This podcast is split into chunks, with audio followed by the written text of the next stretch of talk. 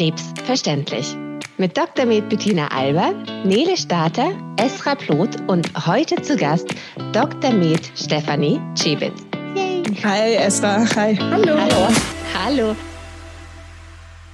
Stefanie, du bist zu uns gekommen, weil du äh, mit Bepina auch schon zusammengearbeitet hast und du bist die kommissarische Leitung der transnationalen Uro-Onkologie vom NCT, also vom Nationalen Tumorzentrum in Heidelberg. Was genau bedeutet denn dieser ewig lange Titel. Ja, also ganz herzlichen Dank erstmal für die Einladung hier zu der Folge heute. Ja, letzten Endes bin ich Oberärztin und eben für den Bereich Uro-Onkologie zuständig. Und Translation bedeutet eben die Umsetzung von Daten aus der Präklinik, also aus dem Labor beispielsweise oder aus der Forschung dann in den Patientenbereich. Transnational stelle ich mir auch international dann vor, oder? Es bedeutet auch, dass da irgendwie so, ein, so einen internationalen Austausch gibt, oder? Ja, transnational bedeutet, ja, letztendlich ist Forschung natürlich immer irgendwie international, weil wir in aller Regel unsere Ergebnisse ja auch austauschen, aber Translation muss jetzt theoretisch nicht international sein. Also bedeutet einfach, ich forsche in irgendeinem Bereich und wende dann meine Ergebnisse halt eben auf meine Patientenpopulationen beispielsweise an. Jetzt geht es ja auch heute genau darum, wie das eigentlich ist mit diesem Austausch zwischen den unterschiedlichen Ärzten und Forschungen und Konferenzen und Kongressen und so weiter. Jetzt mal ganz lapidar gefragt, also gibt es dann da so ein Wikipedia für Ärzte, wo ihr dann irgendwie nachlesen könnt, was die aktuellen Forschungen sind zur jetzt zum Beispiel Uro-Onkologie? Es gibt tatsächlich verschiedene Möglichkeiten, wie wir uns up-to-date halten. Hm. Und es gibt ganz viele Magazine, die sind mittlerweile auch teilweise nur noch online. Da kann man Newsletter abonnieren und dann gibt es natürlich da sehr hochrangige Magazine, zum Beispiel das New England Journal of Medicine oder Lancet oder in der Onkologie noch JZO, also Journal of Clinical Oncology. Und das sind so die ganz großen Magazine. Da lesen wir natürlich dann insbesondere für die Bereiche, die uns interessieren, ähm, Artikel nach. Und oft ist es eben vorher so, dass wenn man eben solche bahnbrechenden medizinischen ähm, Ergebnisse in einer Studie beispielsweise herausgefunden hat, dass die eben vorab auch auf Konferenzen vorgestellt werden. Und da gibt es dann amerikanische und europäische Formate in aller Regel. Und auf diesen Kongressen werden dann eben die Daten vorab vorgestellt und dann hinterher eben in diesen Zeitungen veröffentlicht. Ich weiß nicht, Steffi, wie du das machst. Klar, man hat diese Newsletter, aber ich finde auch Twitter tatsächlich sehr hilfreich. Wenn man diese Journals damit abonniert hat, dann kriegt man auch immer mal wieder interessante äh, Daten bei, bei Twitter. Ja, auf jeden Fall. Genau, Twitter, LinkedIn, also einfach so ähm, das Weiterleiten, andere Kolleginnen und Kollegen drauf stoßen, was einen selber gerade bewegt. Das macht auf jeden Fall, glaube ich, schon ähm, heutzutage viel aus. Sind es Pflichtveranstaltungen, wo ihr in eurem Fachbereich absolvieren müsst? Weil ich erinnere mich, glaube ich, bei dir, Bettina, unterbreche mich bitte, wenn ich äh, falsch liege, dass ihr sowas äh, wie Punkte im Jahr sammeln müsst. Stimmt mhm. das? Also für so Fortbildungen besuchen müsst, damit man eben so up to date bleibt. Ja, aber das sind dann nicht unbedingt die großen Kongresse. Okay. Also da gibt's mhm. auch Punkte, äh, da meldet man sich natürlich auch immer an, aber man geht letztlich auf die Kongresse nicht wegen der Punkte. Mhm. Aber kann es jetzt auch sein, dass ich zum Beispiel an jemanden gerate, der seit zehn Jahren nicht mehr auf einem Kongress war? Ja. Ist eigentlich, je öfter man hingeht, desto besser desto informierter ist ja dann mein behandelndes Team, oder? Also ich glaube, man muss so ein bisschen unterscheiden. Also vor Covid war es tatsächlich so, dass viele Kongresse einfach live waren und das ist natürlich mhm. immer ganz verschiedene Dinge. Da muss ich die Praxis oder die Klinik zumachen oder ich muss Leute freistellen. Ähm, es kostet natürlich auch was. Also ähm, die Teilnahme an diesen Kongressen ist auch richtig, richtig teuer, ähm, weil die Hotels dann teuer sind, ähm, wie bei anderen Messen auch. Die Flüge sind teuer, wenn sie dann genau zum Starttermin ähm, der Konferenz stattfinden. Und das hat sich mit Covid so ein bisschen geändert, dass dann alles erstmal rein virtuell war. Und seitdem, muss man sagen, sind viele Konferenzen hybrid. Und gerade bei den großen internationalen Konferenzen macht es ja irgendwie auch Sinn. Da kann man viel mehr Kolleginnen und Kollegen die Teilnahme ermöglichen, weil es dann nicht so teuer ist. Man kann sich einfach einen Hybridzugang kaufen und sich einloggen. Und bei den nationalen oder auch bei den regionalen Konferenzen, ich glaube, da spielt tatsächlich so ein bisschen auch der Austausch eine größere Rolle, das Networking, dass man sich trifft. Es gibt dann zum Beispiel südwestdeutsche Kongresse und da kommen dann alle Kolleginnen und Kollegen aus der Region zusammen. Und da geht es natürlich irgendwie auch darum, dass man mal so zwischen den Veranstaltungen, die auch zur Fortbildung dann da sind, äh, da werden aber meistens keine bahnbrechenden Ergebnisse ähm, vorgestellt, sondern vielleicht eher so Zusammenfassungen geben oder ähm, Vorträge, wo man nochmal den aktuellen Status quo und wie macht man es aktuell berichtet. Und ähm, zwischen den Veranstaltungen trifft man sich auf einen Kaffee mit den Kollegen. Und ich glaube, das ist aber auch ganz, ganz wichtig, also dieses Vernetzen. Um sich so ein Netzwerk aufzubauen. Genau. Ne? Äh, meistens sind solche Veranstaltungen gerade nach großen Kongressen, wo dann die neuesten Daten von den Kongressen nochmal auf Deutsch von jemandem zusammengefasst werden, äh, der jetzt dort war oder der, der Hybrid dabei war. Und äh, dieses Vernetzen ist tatsächlich halt auch super, super wichtig. Wo laufen welche Studien? Wer bietet was an? Macht es jemand ein bisschen anders? Und je mehr man mitkriegt, wie es die anderen machen, desto mehr kann man sich seinen eigenen Weg auch gestalten. Und ja. wir sind diese deutschen Kongresse, Fortbildungen sind es eigentlich dann eher, eher ziemlich wertvoll. Mhm. Ja, ich finde mhm. auch, genau, wenn du drüber diskutierst, du kriegst ja auf dem Kongress dann oft irgendwie von denen, die die Studie durchgeführt haben, die Ergebnisse mhm. präsentiert. Und dann musst du dir irgendwie erstmal deine Gedanken machen. Dann macht man sich selber die Gedanken und dann spricht man mit drei Leuten drüber und die haben sich ganz andere Gedanken dazu gemacht und man merkt dann manchmal doch, ja stimmt, also wenn man es aus der Warte betrachtet, dann kann man es vielleicht auch so und so einschätzen. Und es geht ja ganz oft auch um die Bewertung und die Einschätzung von Studienergebnissen. Wie ist denn das? Kontaktiert ihr euch gegenseitig? Also ich bin mir sicher, dass Nele das auch schon hunderttausendmal erlebt hat, dass Patientinnen zu ihr kommen, weil sie halt so näher an den Patienten dran ist als jetzt der behandelnde Arzt oder behandelte Ärztin mit irgendwelchen Sachen, die sie gegoogelt haben, irgendwelche Studienergebnisse und sagen, du Nele, guck mal hier, ich habe das gefunden. Dann bringt es vielleicht Nele an den Behandelten oder die behandelten Ärztin.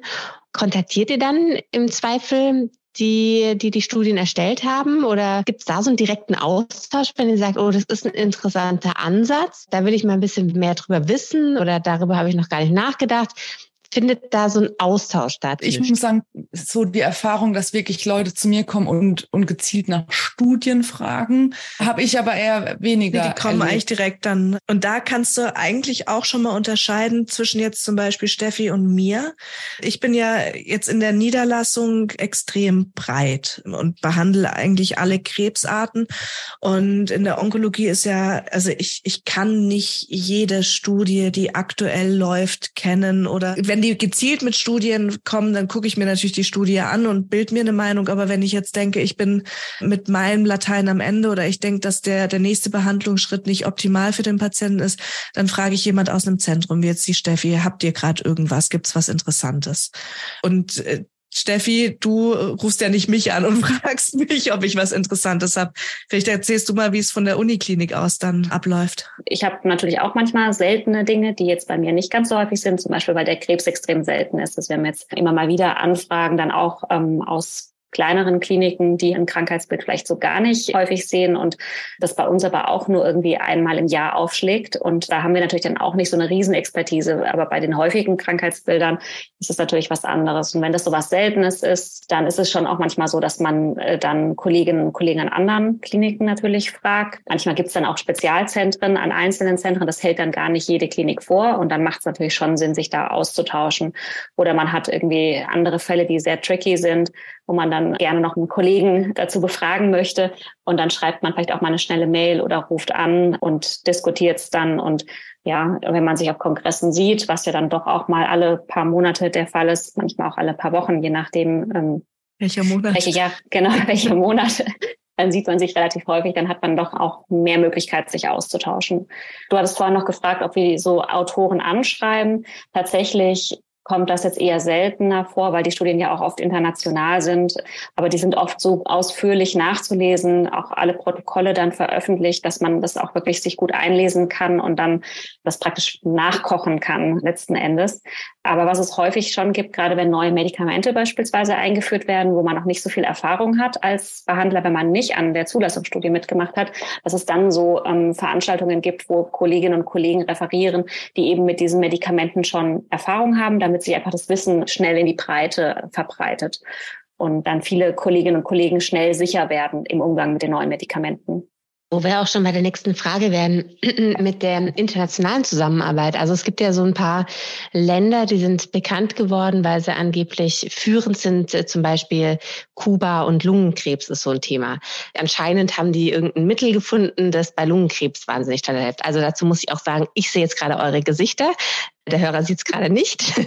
Ich habe mein Wissen von Google, deswegen ist es auch so schön, das mit euch zu besprechen. Da habe ich gelesen, es gibt irgendeine Spritze, die bei Lungenkrebs helfen soll. Und aus irgendeinem Grund gibt es ein Embargo. Deswegen kommt dieses Medikament aus Kuba nicht raus. Deswegen muss man das dort machen. Also von Patientenseite oder Angehörigenseite, man sucht ja nach allem, man grast das Internet ab und findet dann solche Sachen. Guckt ihr auch nach solchen Sachen? Redet ihr darüber? Kommt sowas bei Konferenzen nochmal hoch? Wie ist denn die internationale Zusammenarbeit auf solchen Ebenen? Steffi, du darfst. Ja, das ist tatsächlich das ist ein ganz, ganz schwieriges Feld, weil man ganz oft diese Anfragen bekommt von auch, weiß jetzt nicht genau, um was es da geht, aber auch von nicht so seriösen Therapien oder von Leuten, die da leider irgendwie auch Geld machen wollen. Und dann ist es manchmal schwierig, weil ähm, ja, derjenige, der es nachgelesen hat, natürlich oft ganz hoffnungsfroh ist und das Gefühl hat, dass das jetzt wirklich das Gelbe vom Eis und dass man das unbedingt machen muss. Und das kostet dann halt irgendwie mehrere hundert oder mehrere tausend Euro. Und das ist manchmal so bitter, wenn man dann irgendwie sagen muss, nee, da gibt es überhaupt keine Rationale für das zu machen. Da gibt es zum Beispiel keine Zulassungsstudie. Und Thema ist ja unter anderem Methadon gewesen vor ein paar Jahren. Das hat uns wirklich ganz, ganz viel Arbeit beschert. Mhm. Und dann hat man die Studie durchgeführt damals auf Wunsch vieler, vieler Patientinnen auch auf öffentlichen Druck hin. Und dann kam halt raus, das funktioniert nicht und es gab eine negative Studie und das wurde dann überhaupt nicht mehr großartig publiziert. Und deswegen mhm. kommen dann die Anfragen weiterhin noch. Das ist manchmal so ein bisschen schwierig. Und ich denke schon, wenn man wirklich aufmerksam die großen Konferenzen besucht, da sind ja wirklich alle Ergebnisse, die irgendwie aufweisen, vielleicht praxisverändernd zu werden, die werden da vorgestellt. Also man und wenn Kuba dabei wäre, dann wäre das auch bei den Konferenzen. Also ja. es ist dann nicht so, dass man sagt, einzelne Länder werden da jetzt ausgeklammert. Wenn da wirklich jetzt ein Game Changer, praxisverändernde Daten dabei wären, dann würde man da rankommen, dann wüsste man, ob den Daten und dann würde da auch äh, international außerhalb von Kuba natürlich irgendwas weiterlaufen, um da ranzukommen. Dass man jetzt wirklich gezielt nur in ein einziges Land reisen kann als Patient und nur dort die Therapie bekommen kann, da würden bei mir schon mal alle Alarmglocken angehen aber klar, man guckt dann erstmal, was ist das für ein Medikament? Man findet dann relativ schnell raus. So wie du es jetzt zum Beispiel beschrieben hast. Wenn, wenn du damit mit in meine Sprechstunde kommen würdest, dann wäre das schon, ich denke, eine Spritze, die gegen alle Lungenkrebsarten hilft, wo man einmal nach Kuba fährt und dann praktisch geheilt ist. Das hätten wir zumindest eine kleine Bildschlagzeile hier in Deutschland. Die gibt es ja schon immer mal wieder tatsächlich, diese Schlagzeilen. Jetzt Wunderwaffe ja. und so weiter. Das ist aber, ja. Ja, das ist, das ist, ist auch, dass nämlich irgendwelche große, große Presse oder, oder große Sender im deutschen Fernsehen solche Themen Talkshows aufgreifen, dann ähm, kommt es häufig vor. Also das Methadon, da erinnere ich mich auch noch dran zurück, ja. Das war hart. Das war wirklich hart. Also das kam abends und am nächsten Morgen wirklich jeder zweite Patient oder Patientin hat uns darauf angesprochen. Und auch, die haben sich dann auch darüber ausgetauscht und nachgelesen und sowas. Also das war schon, ja, heftig. Und man kann es ja aber auch viele Hausärzte haben es rezeptiert dann auch. Ähm, den Leuten nicht vorwerfen, weil wenn man selbst betroffen ist, ne, man klammert sich halt nun mal an jeden Strohhalm und wenn dann halt eben sowas verbreitet wird, klar, würde ich auch noch fragen. Ja, wobei ich sagen muss, in einer unserer Folgen haben wir ja über die molekulare Tumortherapie gesprochen und da haben sich ein paar Sachen für mich echt schon auch so nach so kleinen Wundertherapien angehört, weil man da ja teilweise auch gefunden hat, dass Mittel, die man eigentlich gar nicht für was gedacht hat, plötzlich auf einen ganz speziellen Tumor anspringen können. Wie ist denn da der Austausch oder wie ist denn da der, der Stand der Dinge? Also sprecht ihr dann drüber und sagt, ich habe das jetzt mal probiert? Weil das hört sich ja schon ein bisschen nach mhm. Trial and Error für mich an. Genau, das ist ja tatsächlich so, dass es da aber ja auch eine Rationale dann dafür gibt, warum man ein bestimmtes Medikament eingesetzt hat, weil man ähm, nachgewiesen hat, dass eine bestimmte Mutation beispielsweise vorliegt. Und da ist es dann tatsächlich häufig so, dass es schon wirklich auf Fall-zu-Fall-Basis anfängt, dass man dann einzelne Fälle veröffentlicht und dann hat man vielleicht mal zehn Patienten gesammelt und dann hat man das Gefühl, ja, das funktioniert und dann kann man da vielleicht auch mal eine klinische Studie planen. Also man geht natürlich nicht immer gleich mit 500 Patienten in irgendwelche Testungen rein, sondern man muss natürlich schon irgendwie auch eine Annahme haben, warum ein bestimmter Weg funktionieren sollte. Also ich denke mir immer so, wir sind so digitalisiert und wenn wir es hinkriegen würden, irgendwie so, wahrscheinlich hat es was mit Datenschutz auch zu tun, aber so Datenbänke zu haben, wo man dann wirklich reingehen kann und sagen kann, okay, Patient X hat den und den Tumor ähm, mit der und der Mutation und wir haben das und das probiert. Also und das dann weltweit und nicht nur eben so äh, lokal. Findet es so auf der Ebene statt? Also was den Datenaustausch angeht, ist es ja tatsächlich im Moment noch nicht so, dass das zum Beispiel länderübergreifend möglich ist, weil man ja gerade diese ganzen Datenschutzgrundverordnungen und so weiter, das ist ja auch noch gar nicht so lange her, dass es da diese Änderungen gab, aber das soll tatsächlich geändert werden, dass man halt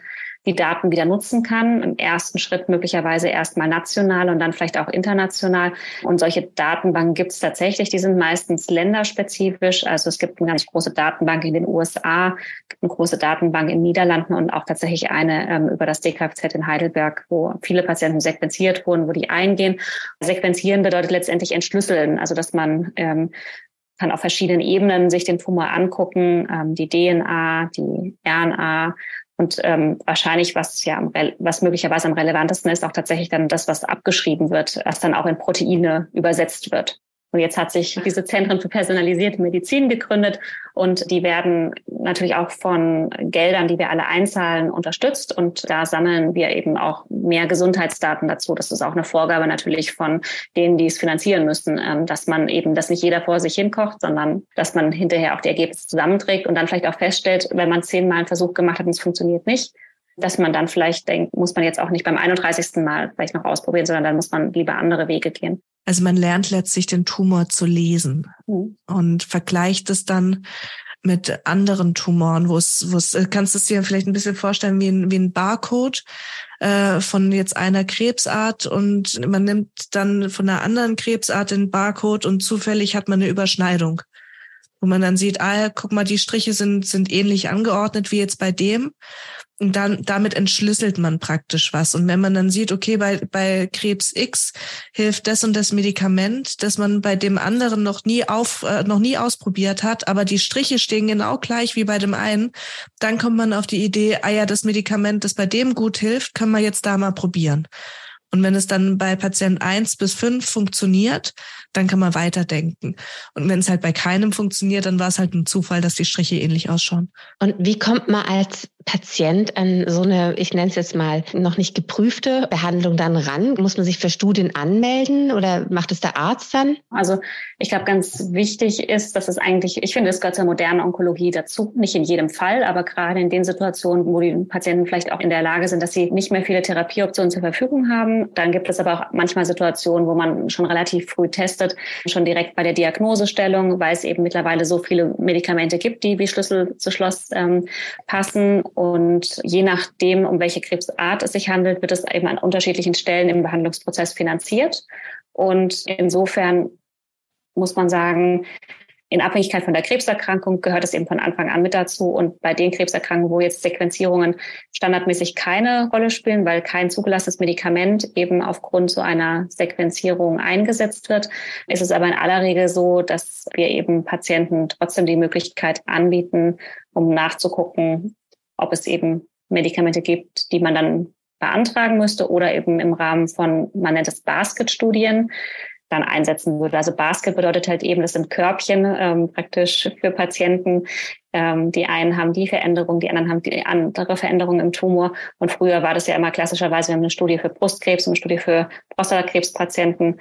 Und diese Basket-Studien sind eben tatsächlich eher für Tumoren, die, sie, die sich gleichen, die ähnlich sind. Wahnsinnig äh, breites Thema, ja. Ich habe mich jetzt noch eng. gefragt, wenn ich jetzt eine palliative Therapie bekomme oder es eben mein Arzt oder meine Ärztin mir sagt, okay, wir sind jetzt hier mit unserem Latein am Ende, wie wahrscheinlich ist es denn, dass es noch irgendeine passende Studie gibt?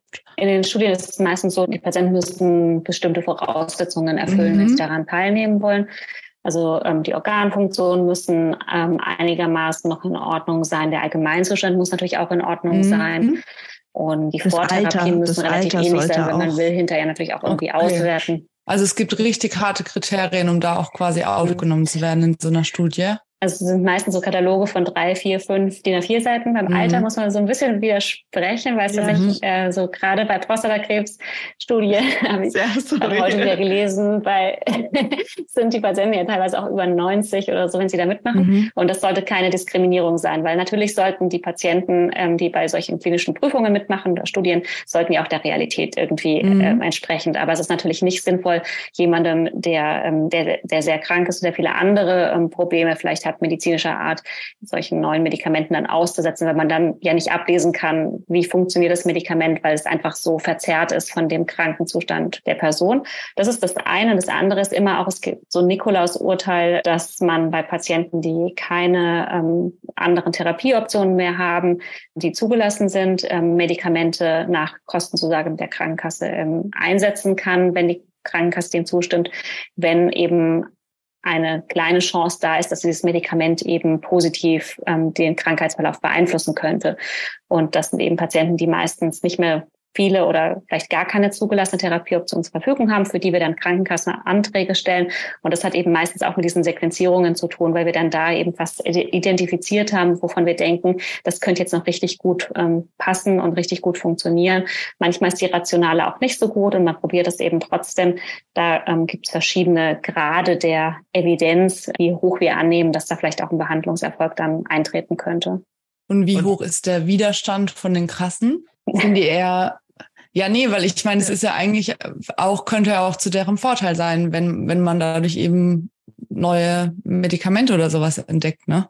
Ich glaube, den Krankenkassen geht's da in der Linie nicht darum, ähm, sondern die müssen natürlich das Geld irgendwie beieinander halten. Ja. Und das ist die, da wird auch abgefragt, welche, was für eine Phase war die Studie, wie viele Teilnehmer war da. Und oft ist es ja dann gerade in diesen Situationen so, dass man so quer verweist auf eine Studie, die jetzt gar nicht auf diese eine Krebsart, wo man drauf raus will, war, wo man dann einfach wirklich sagt, die haben hier bei diesen Patienten die Mutation gefunden und wir haben jetzt bei, bei beim Pankreaskarzinom zum Beispiel eine, also ist jetzt wirklich aus der Luft gegriffen, eine Studie, wo Patienten mit dieser Mutation, mit dem Medikament so und so viel länger gelebt haben. Und wenn da möglichst viele Patienten mit drin waren und das Überleben auch deutlich länger und die Kosten nicht so, also die Kosten wollen die natürlich auch immer wissen. Die muss man noch mhm. ausrechnen, dann hat man eine Chance. Und mein Gefühl war tatsächlich, dass es von Unikliniken leichter durchgeht als aus der Niederlassung. Also wenn jetzt der Antrag aus der Uni kommt, dass es dann leichter ist, als wenn ich als Niedergelassener den Antrag stelle. Aber es ist tatsächlich so ein bisschen. Mhm. Wenn jetzt das, wenn es von der Krankenkasse abgelehnt wird und ich mir das aber vielleicht ähm, privat einfach leisten kann, kann ich dann die Kosten dafür auch einfach übernehmen? Sagen, ich mache das auf eigene Faust? Also theoretisch natürlich ja, auf Privatpatienten muss man sagen, Onkologiker sind natürlich immer relativ schnell, relativ mhm. teuer. Mhm. Und ich finde es auch nicht richtig. Also ich finde, was ich immer so ein bisschen schade finde, ist es halt, wenn es in einem Fall so und im anderen Fall mhm. anders entschieden mhm. wird. Und die Patienten, ich habe eins zu eins den gleichen Antrag eingereicht. Das ist aber manchmal so und man versteht es mhm. nicht. Und dann finde ich das irgendwie bitter. Wir kämpfen natürlich alle für unsere Patienten und setzen uns dafür ein und schreiben abends diese Anträge und machen das natürlich auch nicht, wenn wir denken würden, ähm, das hat jetzt überhaupt keinen Wert. Ähm, dann mhm. wissen wir ja auch, also einfach nur eine Therapie zu machen, von der wir nicht annehmen, dass sie hilft, verschlechtert natürlich auch vieles. Also macht natürlich Nebenwirkungen und äh, kann die Lebensqualität negativ beeinträchtigen. Patienten leben vielleicht sogar kürzer, wenn wir Medikamente einsetzen. Also wir machen das ja schon auch nur eigentlich, wenn wir denken, das bringt das auch irgendwie was. Sinn. Ja. Aber mhm. prinzipiell darf man selber zahlen.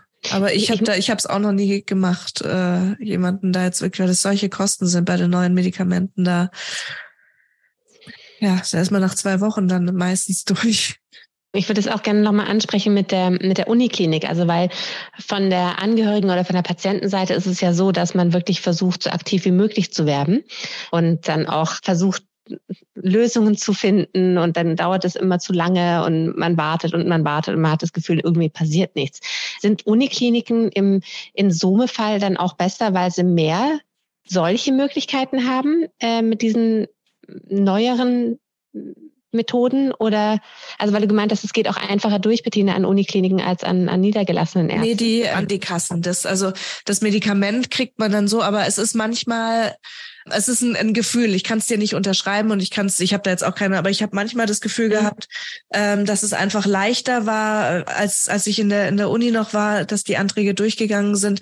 Vielleicht liegt es aber auch einfach daran, dass als ich noch an der Uni war, diese ganzen äh, neuen Medikamente noch gar nicht so en vogue waren. Aber ich mache es schon als so, wenn wenn bei mir ein Antrag nicht durchgeht, dass ich noch mal an die Uni schicke mhm. Patienten das da nochmal anders formuliert mit einem anderen Postzeichen, weil man darf immer nochmal Einspruch einlegen. Aber zu diesem Aktionismus nochmal, sollte ich mich dann selber an die Klinik wenden und sagen, ich will sowas versuchen oder ist es doch dann trotzdem der behandelnde Arzt, der einen in sowas reinbringen kann? Ja, also bei sowas, was heißt Aktionismus? Es geht dann meistens ja auch schon über molekulare Tumorboards. Also da ist dann schon ein Zentrum mit involviert, weil da ein Arzt sich ja schon den Gedanken gemacht hat, und das heißt, es wurde eine Mutation gefunden und dann gibt es oft eine Empfehlung, wo es heißt, da und damit kannst du das äh, versuchen. Das ist ja nichts, was man selber ähm, in der Praxis aus der Schublade rausholt, sondern es gibt dann ja schon eine Rationale, wie Steffi auch sagt, warum man das dann probiert. Und das macht dann dein Behandelnder. Und wenn der dann das Gefühl hat, die Krankenkasse äh, stellt sich total quer, dann probiert ich das, also ich persönlich oft noch über die Uni, ähm, einfach so als Verzweiflungstat. Aber die Uni ist nicht besser in dem Sinne als jetzt der niedergelassene, weil diese molekularen Boards letztlich in der Regel an großen Zentren laufen und nicht alleine in der Arztpraxis. Da sind dann schon die Großen involviert und die Studien selber, die laufen natürlich, also wenn, wenn jetzt eine Studie angeboten wird, die laufen in den Studienzentren. Also da und überweist man dahin. Um das nochmal klarzustellen, diese molekularen Boards, es sind dann schon mehrere Ärzte, die da ja. drin involviert sind. Das heißt, ja. es ist dann mehr als ein Arzt, der eine Meinung dazu hat. Ich glaube, von der Patientensicht ist was auch immer sehr beruhigend, das nochmal zu wissen, ja. dass da mehr als zwei Augen drauf gucken. Ich glaube, genau, Steffi, da kannst du gut erklären noch dazu. Genau, diese molekularen Tumorboards, das ist ein Riesenapparat, der dahinter steht. Also das dauert ja auch eine gewisse Zeit. Es sind ganz viele, das ganz große Datenmengen, die da analysiert werden. Da ist ein Bioinformatiker beteiligt, da ist die Pathologie beteiligt. Dann braucht es natürlich uns Kliniker, die dann auch die Daten und Ergebnisse irgendwie in den Kontext setzen. Und also braucht man jetzt zum Beispiel diese molekulare Therapie im Moment auch oder gibt's, ist der Patient vielleicht so schon geheilt oder ähm, ist die klassische Chemotherapie so gut, dass man eben nichts Zusätzliches ähm, einsetzen muss? Und da arbeiten ganz viele Leute mit zusammen. Humangenetik sitzt noch in dem Board mit drin, die überlegt dann, ob eine Veränderung vielleicht auch ähm, vererbbar sein kann oder ob man das weiter abklären sollte, ob sie das sein könnte. Also das ist schon so, dass es da einen ganzen Apparat von Spezialistinnen braucht. Und die checken dann äh, diese Mutationen und geben dann die Empfehlung äh, weiter an auch an uns Niedergelassene zum Beispiel mit das und das könnte man versuchen. Und dann geht's los, dass man die Krankenkassen beackert. Oft ist es auch so, dass in Boards äh, tatsächlich, also in den Boardbeschlüssen Studien mit empfohlen werden dass man äh, mhm. da schon schon mitlesen kann. Schau mal, wir zum Beispiel haben hierzu gerade eine Studie. Ähm, stellt doch den Patienten mal vor wenn er Aber will. erlebt ihr das auch, dass PatientInnen euch gegenüber skeptisch sind, was Studien angeht? Ja. Oder werden mhm. Studien in der Regel eher gut angenommen? Oder sind da auch oft Ängste mit verbunden? So im Sinne von, ich bin jetzt ein Versuchskaninchen oder sowas. Ich meine, das kann ja schon auch sein. Es gibt, glaube ich, das ganze Spektrum davon, mhm. von dem, was du gerade beschrieben hast. Ich meine, letzten Endes wissen wir natürlich das ähm, über die Erkrankungen, ähm, was wir heute wissen, weil sich Menschen bereit erklärt haben, mhm. auch mitzumachen bei solchen Studien. Studien sind natürlich, ja, manchmal wirklich ähm, komplett neue Medikamente, die werden meistens ja eingesetzt. Ähm, also gerade so Phase 1, First in Man, ähm, First in Human, das sind Analysen, die macht man nicht bei den Patienten, wo man noch ganz, ganz gute Therapieoptionen hat. Ähm, aber so generiert sich halt Wissen. Und wenn jemand nicht möchte, muss er natürlich nicht mitmachen. Ich denke aber schon natürlich, dass an den Unikliniker wir so verschiedene Aufträge haben. Also wir müssen natürlich ähm, junge Kolleginnen und Kollegen ausbilden. Wir haben einen Weiterbildungsauftrag. Wir versorgen die Kränksten der kranken Patienten. Aber wir müssen auch neues Wissen generieren. Wenn wir immer nur darauf auf dem Status quo bleiben würden, wo wir jetzt gerade sind, dann wird sich nichts weiterentwickeln und dann wären wir, wäre die Onkologie noch so schlecht wie vor zehn Jahren und das ist sie halt eben nicht. Mhm. Und ähm, deswegen muss man, glaube ich, Patientinnen und Patienten da auch als Partner verstehen und gerade bei so neuen Studienvorhaben werden die auch meistens ganz früh schon mit eingebunden ähm, als ähm, Patientenvertreterinnen, ähm, dass die von Anfang an sagen, Leute, da müsst ihr dran denken oder das ist ganz wichtig, wenn ihr da ein neues Vorhaben plant. Wo wir jetzt schon bei dem wunderschönen Thema Studien sind, da ist ja Google auch fantastisch. Ich habe ja schon ganz viele Studien gelesen, ähm, die ich dann auch immer mal wieder reinbringe, äh, wo ich dann auch immer mal wieder den einen oder anderen Kommentar dafür bekomme. Wie ist denn das generell? Ab wann kann man denn sagen, das ist eine verlässliche Studie? Wie ist denn das mit diesen Studien? Wann, wann soll man denen Glauben schenken? Wann ist das einfach nur Zufall? Und äh, wo, wo, wo ist denn da die ähm, die Bewertung von solchen Studien, also die, die qualitative Bewertung. Eine kurze Unterbrechung in eigener Sache. Falls ihr euch dafür interessiert, wie man Studien besser verstehen kann, hört doch mal in unseren Thieme-Podcast Datendurchblick. In Datendurchblick erklärt Doktorin Irit Nachtigall, wie man gute von schlechten Studien unterscheiden kann, was verschiedene Studienarten ausmacht und wie sie funktionieren. Den Podcast gibt's auf Spotify, Apple Podcasts oder wo ihr eure Podcasts am liebsten hört. Die Links findet ihr in den Shownotes dieser Folge und jetzt weiter. Viel Spaß mit dem Gespräch glaube, da kommen wir jetzt wieder zum Thema Kongresse zurück, weil die Studien verlaufen ja so in Phasen. Also Phase 1 sind eben die ganz frühen Studien, dann kommt Phase 2 und dann kommt Phase 3. Und Phase 3 ist meistens Altersstandard plus was Neues und auch oft verblindet. Und wenn so eine Phase 3 Studie dann positiv ausfällt in den Endpunkten, die man vorher festlegt, also in der Onkologie ist es oft das ähm, Überleben der Patienten, manchmal auch ähm, das progressionsfreie Überleben, also wann praktisch die Progression eintritt. Und man macht einen statistischen Plan vorher und wenn die Studie dann positiv ausgeht, dann wird sie eben auf so einem Kongress vorgestellt. Und erstmal natürlich von den Autoren, die ein bisschen gebiased sind, weil sie ja an dem Projekt, das ja oft auch ein Herzensthema ist, ganz lange gearbeitet haben. Und dann werden die Daten natürlich diskutiert. Also auf dem Kongress fängt das schon an, dass die Abstracts dann auch ähm, nach der Vorstellung äh, diskutiert werden und dann aber auch auf nationaler Ebene. Bettina hat es vorhin schon gesagt, auf Kongressen wird dann oft so eine Kongressnachlese gemacht, Deutsch dann oft, ähm, wo verschiedene Experten die Daten nochmal auseinandernehmen und analysieren kontrollieren. Und ähm, letzten Endes ist, denke ich, immer ein Qualitätsmerkmal, wenn die Studie sauber durchgeführt ist. Also gerade eine Phase 3 Studie, das sind meistens schon Daten, wenn sie können auch schlecht gemacht sein, aber ähm, Phase 3 Daten sind schon relativ robuste Daten häufig. Bei Phase, bei den frühen Studien ist es manchmal wirklich so, da hat man wenig Patienten. Man behandelt vielleicht 20 Patienten und man hat ein Ergebnis und das lässt sich hinterher, wenn man es dann auf 200 Patienten anwendet, gar nicht mehr reproduzieren. Das, damit muss man halt eben rechnen. Ich wollte, glaube ich, nochmal das, genau das unterstreichen, was du jetzt zuletzt gesagt hast mit diesen, es kann sein, in der frühen Phase 20 Patienten zeigen ein tolles Ergebnis, wenn man das dann aber auf 200 runterbricht, geht es nicht mehr zu reproduzieren. Weil ich glaube, das ist genau das bei den Studien, die man im Internet findet, dass es ganz oft sehr frühe Studien sind, wo es dann an 20 Patienten oder 60 Patienten getestet worden ist. Oder sechs tatsächlich oft. Genau. Meistens unter zehn. Und da sind die Ergebnisse natürlich fantastisch, weil wenn drei von sechs ein gutes Ergebnis haben, dann sind das 50 Prozent. Also das ist natürlich dann was, wo man sich denkt, ey, das ist immerhin eine Chance.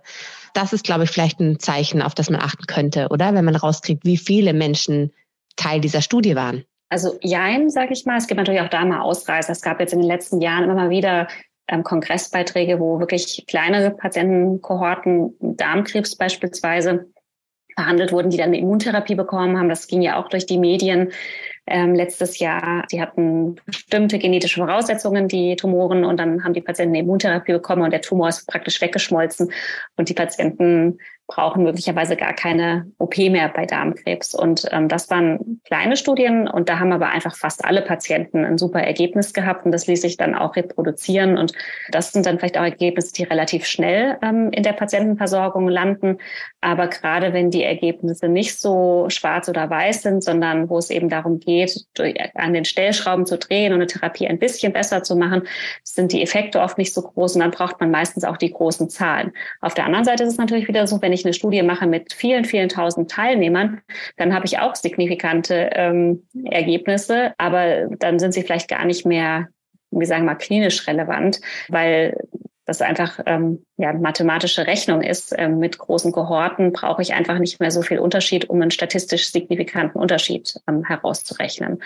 Und die Statistiker, die sowas planen, die mit uns gemeinsam solche Vorhaben planen, ähm, man überlegt sich ja natürlich schon, dass man relevante Ergebnisse oder relevante Unterschiede darstellen kann. Man will auch nicht zu viele Patienten natürlich in eine Studie einschließen. Wenn die Studie negativ ist, dann hat man ähm, viel Arbeit, Aufwand, Geld ähm, in so eine Studie gesteckt und die Patienten, die sich bereit erklärt haben, haben gar nichts davon gehabt. Also das ist, kann ja auch nicht das sein, was wir wollen. Bettina, es sah gerade so aus, als wolltest du was sagen. Also du hast jetzt ein paar Mal gesagt, wenn ich google und ich mhm. überlege die ganze Zeit, was kann man, also oder habe ich schon oft überlegt, weil ich ja auch schon häufig so so Google-Studien, Google-Fragen gestellt bekommen habe, was kann man den Patienten und den Angehörigen an die Hand geben, wie sie aus diesen ja ersten Treffern von Google rauslesen können, ob das was Sinnvolles ist. Aber da, da sind ja auch letztlich selten wirklich große Quellen hinterlegt oder die Studien, die wir, also wenn wir eine Studie lesen, dann gucken wir ja das Studienprotokoll auch durch ähm, und schauen uns das an und schauen uns die Studie ganz genau an. Und ich glaube, das kann man gar nicht bei diesen Google, wenn nee. man einfach nur googelt, dann ist das ja gar nicht da drinnen. Deswegen ist, glaube ich, mein, mein Rat einfach mit, mit dieser Studie zum behandelnden Arzt zu gehen. Und dann fragen dass genau. jemand, der sich mit den Daten und den Studien auskennt, für einen drüber schaut und äh, sagt, okay, nee, das ist das ist eine gut gemachte Studie. Genau, Steffi, das hast du vorhin gesagt, gut gemachte Studie. Es ist natürlich als Patient schwer äh, schwer zu sehen, was ist eine, eine gut gemachte Studie dafür. Es ist auch für viele Kollegen nicht leicht zu sehen, ähm, wenn man jetzt nicht nicht viel mit Studien zu tun hat, dann ist es auch schwierig und dementsprechend ist das, glaube ich, die die beste Möglichkeit, dass man zu jemandem geht, der sich damit auskennt. War da eine Homepage, die ich gehört habe? Wie war das? Krebsinformationszentrum? Krebsinformationsdienst KIT. Genau, okay. Das ist im DKZ, das ist ähm, angesiedelt und das ähm, ist aus öffentlichen Geldern finanziert und neutral. Und die recherchieren, die wissen auch nicht immer alles, aber die haben eine ganz, ganz große Datenbank, die sich auch ständig erweitert. Und das ist auf jeden Fall eine gute Quelle. Also die kann man auf ganz viele Wege kontaktieren. Und da kann sich jeder Patient oder Angehörige, der jetzt irgendwas gefunden hat, wo er mehr wissen will, drüber hinwenden und, und äh, anfragen. Genau, es geht aber letztendlich natürlich schon auch um, also nicht um Patientenberatung auf persönliche Schicksale und Situationen runtergebrochen, sondern es geht tatsächlich eher um so, sind diese Daten seriös? Ähm, was kann man vielleicht im Allgemeinen noch machen? Also es ist keine, er ersetzt nicht den Kontakt ähm, zum Behandler. Eben. Mhm. Nee, aber es ist vielleicht auch gut, wenn man, das meine ich das mit dem Aktionismus ähm, von der Angehörigen-Seite, äh, wenn man was gefunden hat, bevor man dann auch zu den Patienten geht und falsche Hoffnungen macht, vielleicht erstmal da nachschauen und, und gucken, wie fundiert ist denn das, was ich gefunden habe, bevor man jetzt da irgendwie reinprescht und, und Hoffnung gibt, die vielleicht gar nicht bestehen sollte. Ja. Ja. Da kann man nichts hinzufügen. das ist absolut richtig. Ja, vor allem, wenn man kein enger Angehöriger ist, sondern äh, Steffi, du wirst es genauso oft hören. Freunde von Freunden haben gesagt, äh, mach doch das, mach doch dies. Ähm, Gerade dann, wenn man nicht ganz nah an dem Patienten dran ist, dann sollte man eh, finde ich, vorsichtig sein mit äh, Google suchen und Hoffnung machen, wenn man noch, noch nicht mal, im, also wenn man jetzt nicht selber Arzt ist und die Krankheit vielleicht gar nicht so richtig kennt, dann sollte man eh extrem vorsichtig sein mit Beratung. Also es viele beraten, wenn man krank ist. Ja, das ist auch bei der Schwangerschaft so. Ist immer so. Jeder ja. dreht gern. Nee, also ich, ich gehe jetzt wirklich mehr davon, also dadurch, dass ich ja leider mehrfach Angehörige bin, weiß ich, wie das ist, wie man sich dann verlieren kann in diesen Studien und, und meint, was zu finden. Und man, man ist dem Ganzen ja so machtlos ausgeliefert und man will ja irgendwie helfen. Und deswegen kommt es ja dann auch zustande, dass man eben sich dann das macht, was man machen kann. Und das ist nach Informationen suchen und nach, nach Möglichkeiten suchen. Und, und da ist es dann halt auch wichtig zu wissen, wie, wie hantiere ich diese Informationen. Kann man denn eigentlich als Privatmensch oder äh, eventuell sogar als Patient auf Kongresse gehen? Also das kann man. Man kann sich zum Beispiel auch informieren über Selbsthilfegruppen, denn die Selbsthilfegruppen schicken oft Vertreterinnen zu Kongressen und sind da auch ja zentral mit dabei.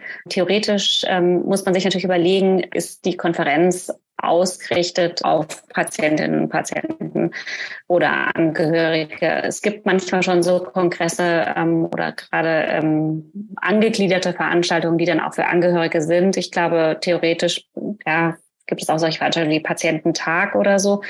Aber ich denke, also so ist jetzt mein Eindruck, dass wenn jetzt die Betroffenen oder Angehörige, ich meine, im Endeffekt gibt's ja genau deshalb Spezialisten, die dir dieses Wissen, also die studiert haben und die dir dann dieses Wissen einmal gefiltert für dich weitergeben. Ich glaube, man kann sich da drin wirklich komplett verlieren. Ich glaube, das Wichtigste ist, dass man ein Zentrum findet, in dem man sich gut aufgehoben fühlt. Ja, also ich weiß, das, was wir ja. immer wieder sagen, wenn ihr ja. vertraut eurem Ärzteteam, eurem Pflegeteam, redet mit denen, wenn ihr euch nicht wohlfühlt, äh, Zweitmeinung. Aber man muss schon irgendwann auch Vertrauen ja. so ein bisschen. Und auch, wenn jetzt ein Patient sich mit einer Therapie abgefunden hat und sich da so langsam mal eingegroovt hat und okay, das ist jetzt der Weg. Den Weg habe ich jetzt mit dem Pflegeteam, mit dem Ärzteteam besprochen. Dieser Weg funktioniert für mich. Und dann gibt's halt ja oft Angehörige, die halt dann weiterhin gucken wollen, weil der Patient vielleicht gerade keine Kraft hat und sowas.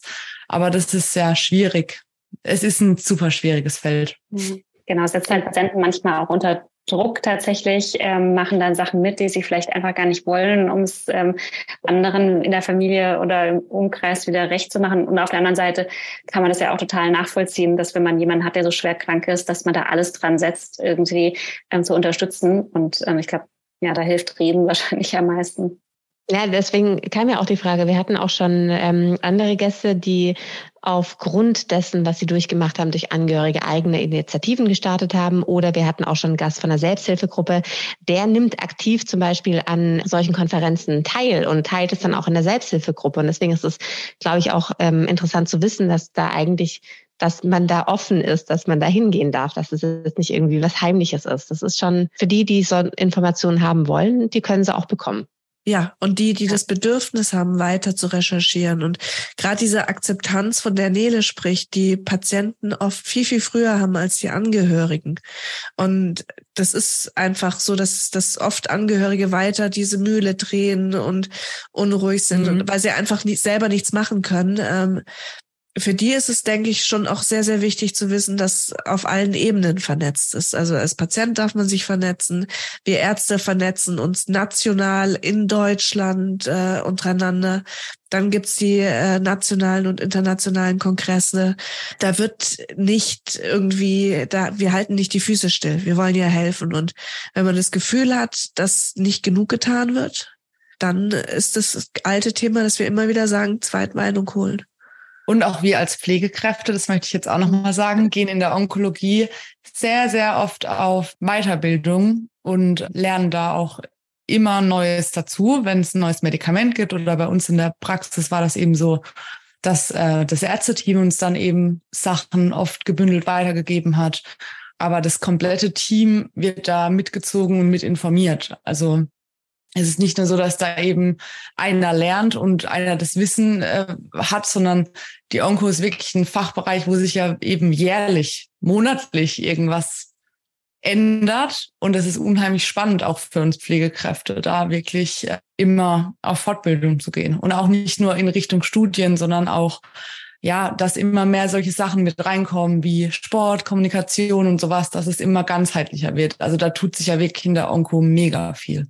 Und ich finde es aber auch total gut, dass ihr dann auch freigestellt werdet. Also dass das eben so wie wir unsere ja. Fortbildungstage haben, dass das einfach ähm, in allen Berufsgruppen mit dazugehört. Und ähm, und die Rückfragen sind auch immer super interessant. Wenn jetzt jemand aus dem Pflegeteam ja. auf einer Fortbildung war, dann kommen ja meistens wieder äh, Fragen an, an uns. Du, das wusste mhm. ich gar nicht. Äh, das heißt, das, das ist auch echt immer interessant zu sehen, diese Weiterbildungen, was, was die mit den einzelnen Mitarbeitern in so einem Praxisteam machen. Ja, und auch gerade dieses, oh, das wusste ich gar nicht. Ich glaube, also das ist auch ganz wichtig, dass man da, also ich hatte da nie ein Problem als Pflegekraft, das irgendwie zu fragen. Nö. Dass man dann, oh Gott, hoffentlich denkt die jetzt nicht, äh, die arbeitet jetzt hier schon so und so viele Jahre und weiß es immer noch nicht, weil es gibt halt einfach so viele Einzelfälle und da ist jeder Patient oder Patientin irgendwie anders und bei jedem wird es dann vielleicht mal ein bisschen anders gegeben oder abgewandelt und deshalb ändert sich da auch immer was.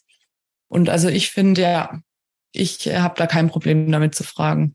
Ja, oder wenn, wenn ihr auch fragt, können wir das nicht mehr etablieren bei uns äh, mit den Aromatherapien äh, nach der Fortbildung, ja. können wir das nicht machen. Oder das, das ist schon, schon auch immer, immer schön, äh, wenn, wenn da neuer Input reinkommt. Absolut, ja. Apropos neuen Input, ich würde da gerne nochmal auf was zurückgehen, das wir ganz am Anfang drüber gesprochen haben. Das war dieses Punktesystem, das Nele angesprochen hat, das für euch Ärzte mhm. gilt. Es gilt auch für die Pflege. Uns. Es geht auch für die Pflege. Was, ja. was genau ist denn dieses Punktesystem? Kann man mhm. das als Patient nachgucken, ob mein Arzt genügend Punkte hat in diesem Jahr oder wie, was ist denn das? Könnt ihr da ein bisschen erklären, was es ist? Letztlich ist es die, die ganzen Veranstaltungen und Fortbildungen geben, je nachdem, wie lang sie sind oder wie, wie wertig sie sind, verschiedene Punkte. Und als Facharzt in einem, in einem Bereich, wenn du, wenn du niedergelassen bist, musst du pro Jahr äh, eine gewisse Anzahl an Punkten nachweisen gegenüber gegenüber der KV, der Kassenärztlichen Vereinigung. Und wenn du diese Punkte nicht nachweist, dann werden dir Gelder gestrichen.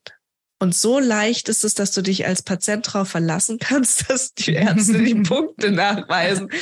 Also im niedergelassenen Bereich ist es. Und letztlich ist man in der Regel, also bei mir ist es so immer deutlich drüber äh, über den geforderten Punkten. Ich würde diese Punkte nicht als Qualitätsmerkmal für meinen Arzt nehmen. Okay. Sondern das ist letztlich ein Druckmittel, ein bisschen in der Niederlassung von der KV, dafür zu sorgen, dass man, dass eine gewisse Weiterbildung äh, stattfindet es gibt ja auch äh, Fachrichtungen, wo nicht so viel passiert wie bei uns in der Onkologie, äh, wo einfach mhm. über Jahre Stillstand ist und man will dann trotzdem, dass die Leute breit denken und äh, mit dabei bleiben. Bei uns in der Onko ist es, ich, ich glaube, keiner wird Onkologe, der nicht Lust hat auf Weiterbildung und am Ball sein will und also das, ich kenne, oder Steffi? Nee, also ich glaube auch nett von euch, dass ihr jetzt keinen eure Kollegen bloßstellt, wo, wo die Faulenzer sitzen. ähm, aber jetzt nochmal ganz kurz, du, du, äh, du, betonst gerade mehrfach in der Niederlassung. Das heißt, wenn man ähm, an der Uniklinik zum Beispiel arbeitet, dann hat man das so ein bisschen automatisch mit dabei, dass man immer am, am ja. auf dem Laufenden bleibt, oder? Also wir müssen die Punkte auch sammeln, aber wie du schon gesagt hast, also man muss dann so und so viele Punkte über den Zeitraum von fünf Jahren nachweisen, aber man kann dann irgendwie nach einem halben Jahr schon aufhören, seine Zettel da einzuscannen ja oder manchmal wird es auch elektronisch erfasst, ähm, weil einfach so, so schon genug Punkte da sind. Und oft geben in der Klinik auch so die Konferenzen geben schon einen Punkt. Also das, das ist wirklich, da, da kommt man laufend an, an seine Punkte ran. Und wie gesagt, dass man, dass halt Gelder gestrichen werden würden, das ist in der Niederlassung so und nicht in, in der Uni. Ja, super. Also mir fällt jetzt spontan ehrlich gesagt nichts mehr ein. Ich glaube, ich habe schon sehr viele Fragen gefragt. Nele, wie ist es bei dir? Nee, also bei mir ist alles eigentlich beantwortet. ja, aber ich kenne es ja auch noch mal mehr von der Praxis, das ganze äh, Studienzeug. Man muss sagen, bei uns, also bei mir als Pflegekraft ist ja so, also es gibt ja auch in der Klinik Study Nurses, spezielle Studienschwestern, die dafür ausgebildet sind, eben diese Studien zu dokumentieren und sowas. Das ist gut, dass ähm, du das ansprichst. Ja, genau. Und ähm, wir hatten eben auch in unserem Team so eine Study Nurse, die dafür zuständig war, das alles zu dokumentieren. Und ähm, ja, ich war dafür verantwortlich, sage ich jetzt mal, Therapien jetzt eher zu verabreichen. Deshalb, also ich, bei mir sind keine Fragen mehr offen, sage ich jetzt mal. Ich glaube auch, wir haben so äh, das, was, was wir ja vermitteln wollen, nämlich dass, dass ein Austausch stattfindet und dass jetzt Patienten in Deutschland nicht das Gefühl haben müssen, dass wenn sie in Amerika leben würden, dass sie besser behandelt werden. Ich glaube, das konnten wir klar machen, oder? Ich denke auch, und wenn noch Fragen offen sind, dann könnt ihr uns auch jederzeit gerne schreiben. Äh, entweder über Instagram oder über Spotify. Da kann man jetzt auch Fragen stellen. Wir werden die dann gerne aufarbeiten. Und äh, ja, die auf verschiedenen Wegen zu euch zurückkommen lassen dann. Super, Steffi, hast du noch irgendwas, wo du meinst, äh, das wäre mir noch wichtig, das mitzugeben? Nee, ich glaube, auch meine Fragen sind alle beantwortet, die ich an euch hatte. Ich setze mich dann nochmal in Google, dann komme ich nochmal auf dich zurück. Super, vielen lieben Dank. Dann war es das mit Krebs verständlich heute. Dankeschön. Einen schönen Abend allen noch. Schönen Abend. Euch auch. Tschüss. Danke, tschüss. Tschüss.